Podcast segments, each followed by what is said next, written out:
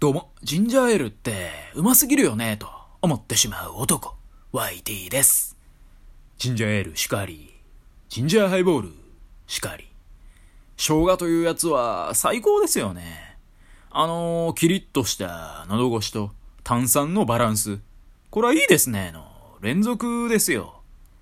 ただ、子供の時はね、ジンジャーエールの良さってのは全く分かってなくて、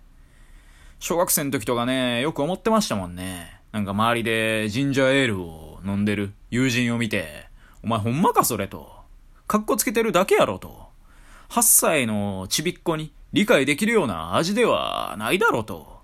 そうね、心の底から思ってましたよね。ただ、そこからね、それなりの年月を経た今はね、ジンジャーエール、ジンジャーハイボール、共に一軍メンバーですからね。やっぱ大人になったらね、味覚が変わる。これ何なんでしょうね。酸いも甘いも噛み分けてきたことの証なのか。はたまた年齢を重ねることによって、下の細胞すら劣化したのか。まあ多分、後者だよね。味覚未来ちゃんがね、変わったんでしょうね。悲しいね。はい。今日はですね、不可思議な3回の電話っていう、そういうタイトルでお話ししていこうかなと思います。突然なんですけど、あなたは電話は好きですか？私は嫌いです。電話ね、かけてこないでってね、思いますね。まあそんな私はね、普段全然電話とか、まあしないですし、そもそもかかってこないタイプの人間でして、まあ数ヶ月に1回とか、そんなもんですよね。ただ、でもね、まあ先日、まあある日1日でね、3回も電話がかかってきた日があって、それがなかなか不可思議だったんで、まあその話をね、今回はしていこうかなって感じで。一つ目がね、まず、ちょうど、正午ぐらいの時間にかかってきて、まあ多分、中国からの電話だと思うんですけど、まあわけわからんね、電話番号で、まあ私そのタイミングではね、まあちょっと席を離してたというか、なんかトイレに行ってたのか、なんかわかんないですけど、まあかかってきたタイミングではね、取ってなくて、まあ留守電なんですけど、まあその留守電見る際にね、電話番号が書いてあったんで、で、わけわからん番号だったんで、ググってみたんですよね。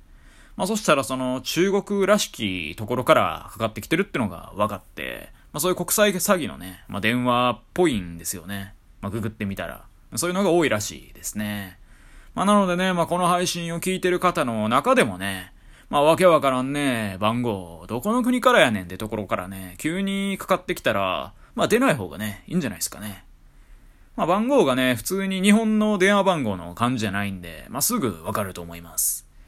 でまあ私もね、出てなかったんですけど、留守電が入ってて、で、それをね、聞いてみることにしたんですよね。そしたらね、ふちょぱののぱの、ぷちょぱよ、ちゃよ、ぱらぱ、ふに、ふにへなば、みたいな感じでね、まあなんかわーわー言うてはるんですよね。で、何言ってんねんこいつと思って。で、即座にね、まあその番号は着信拒否にしたんですけど、まあなんか珍しいなと思いまして。まあこんなね、電話がかかってくるもんなんだなと。これサプライズだってね、思いましたね。で、次、二つ目なんですけど、これは夜のね、20時半、まあ8時半とか、そんぐらいで、まあ友人からの電話でして、で、その時ね、ちょうど私はシャワーを浴びてて、ただもうね、ほとんど全身、洗い流せたかなっていうタイミングでね、まあ電話が鳴っていることに気づきまして、まあその脱衣所のところにね、スマホ置いてたんで、まあなんか鳴っとるなと。それでね、まあ思わず全裸でね、出て行ったら、まあ高校生時代の友人からの電話で、まあなんとね、その本日、婚姻届を出して、俺結婚することになったんだよね、みたいな。そんな話をされて。でね、まあその時私当然全裸で、で、その友人からね、なんか嫁になる人と電話変わるわ、みたいなこと言われて、いやいや、なんで俺はフルチンで友人の嫁と初めての電話しなあかんねんってね、まあ、内心思ったんですけど、まあでもこれ自分でもびっくりしたんですけどね、すぐにね、まあ、ええよって言ってたんですよね。もう変わるわって言われた瞬間すぐにね、ええよと私答えてまして。でね、まあ友人の嫁とね、お話ししたんですけど、まあなんかね、なんでしょうね。何言ってたんですかね。もう全然内容覚えてないんですけど、まあよろしくみたいなこと言ったんですかね。で、それ話してる間ね、まあ、ずっと下半身はスースーしてましたね。いろんな意味で。友人がね、結婚するってのは嬉しくもあり、悲しくもありますよね。うん、そんなね、まあ、なんかいろんな感情、全裸でね、思わされましたね。まあ、裸一貫ってことですかね。で、最後の三つ目。これはね、そっから本当に、まあ、30分も経ってないぐらいなんじゃないですかね。まあ、9時ぐらいですかね。